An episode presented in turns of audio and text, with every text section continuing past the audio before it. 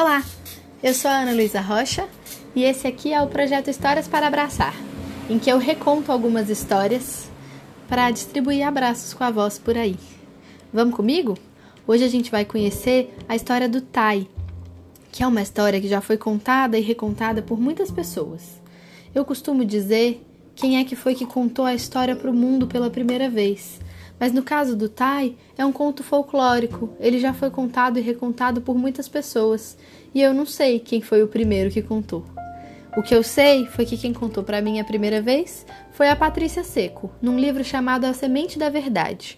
Se vocês quiserem conhecer o livro da Patrícia, que tem os desenhos do Eduardo Angel, vocês podem dar uma olhada nele no link que vai ficar disponível aqui na descrição do episódio e ver os desenhos junto com a história, que eu nunca conto exatamente como ela foi escrita no livro, mas lá vocês vão poder ver uma versão diferente. Vamos conhecer o planeta do Tai? O reino em que ele vivia? Acho que era aqui na Terra mesmo, mas num lugar distante do nosso que tinha um grande imperador. Mas antes de conhecer o imperador, vamos falar do Tai. Ele era um menino muito carinhoso, muito responsável e acima de tudo, um menino muito honesto. Quando ele chegava da escola, ele queria sempre brincar na coisa que ele mais gostava de fazer na vida, no seu passatempo preferido, que era o jardim. Ele gostava de cuidar das plantas e cuidava das cerejeiras, das orquídeas, dos bambus, com muito carinho e dedicação. Ele passava mergulhado nos seus pensamentos horas e horas no jardim e as outras crianças às vezes achavam aquilo até esquisito. Como é que o Tai pode passar tanto tempo cuidando de planta? Mas ele dizia sempre que o tempo era um aliado, que no jardim ele não passa rápido nem devagar, ele passa no tempo certo, que o tempo era aliado da beleza.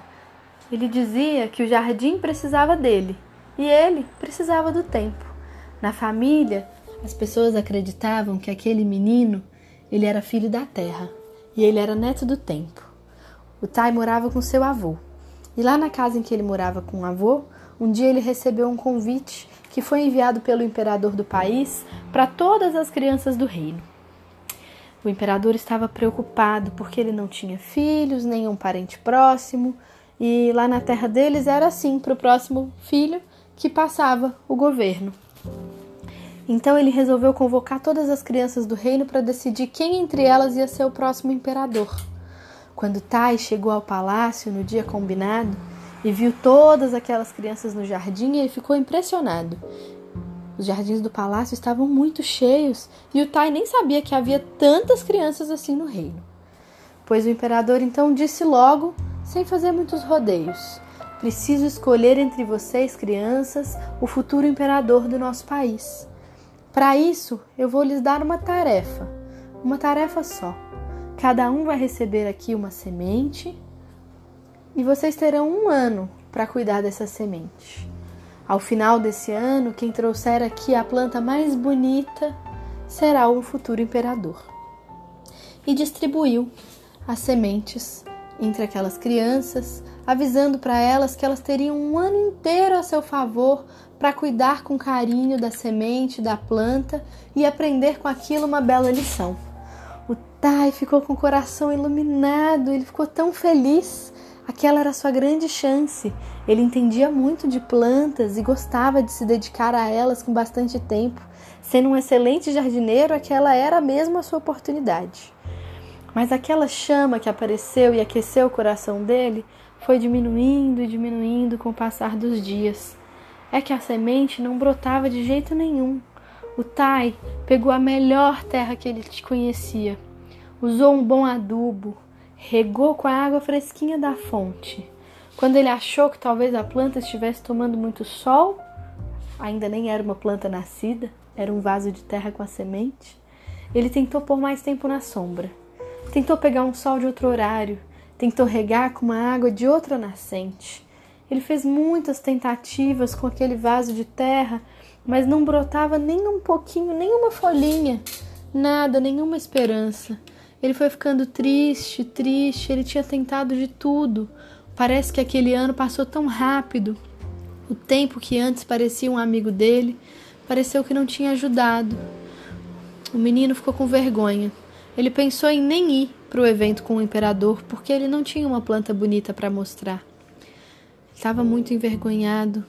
E o seu avô disse para ele: Tai, você é dedicado, mas mais do que isso, você é honesto. Você tem que ir até o imperador e dizer a verdade para ele. O Tai estava muito irritado e muito triste. Mas vovô, se eu tivesse tido um pouco mais de tempo.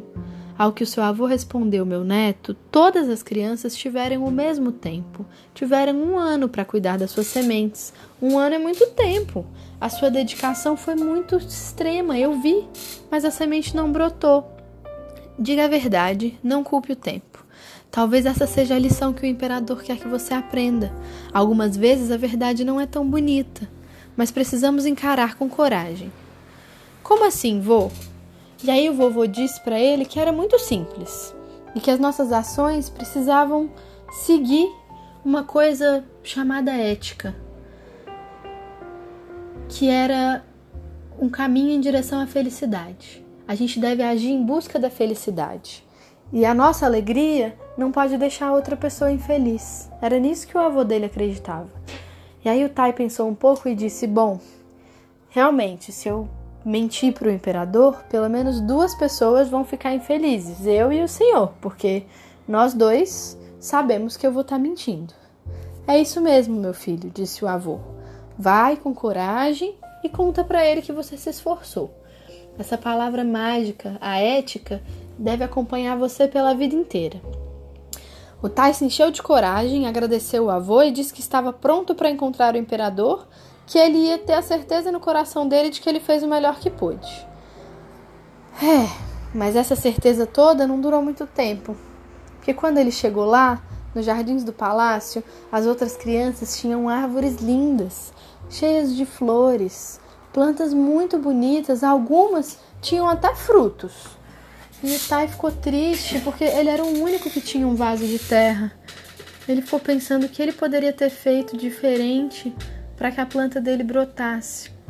O imperador, sentado no trono, chamava as crianças e examinava com muito cuidado cada planta, perguntava sobre a lição aprendida. As crianças falavam de talento, de cuidado, de perseverança. Os resultados eram maravilhosos, cada planta mais bonita que a outra. Mas o imperador continuava sério nem um pouquinho de felicidade, nem um sorriso.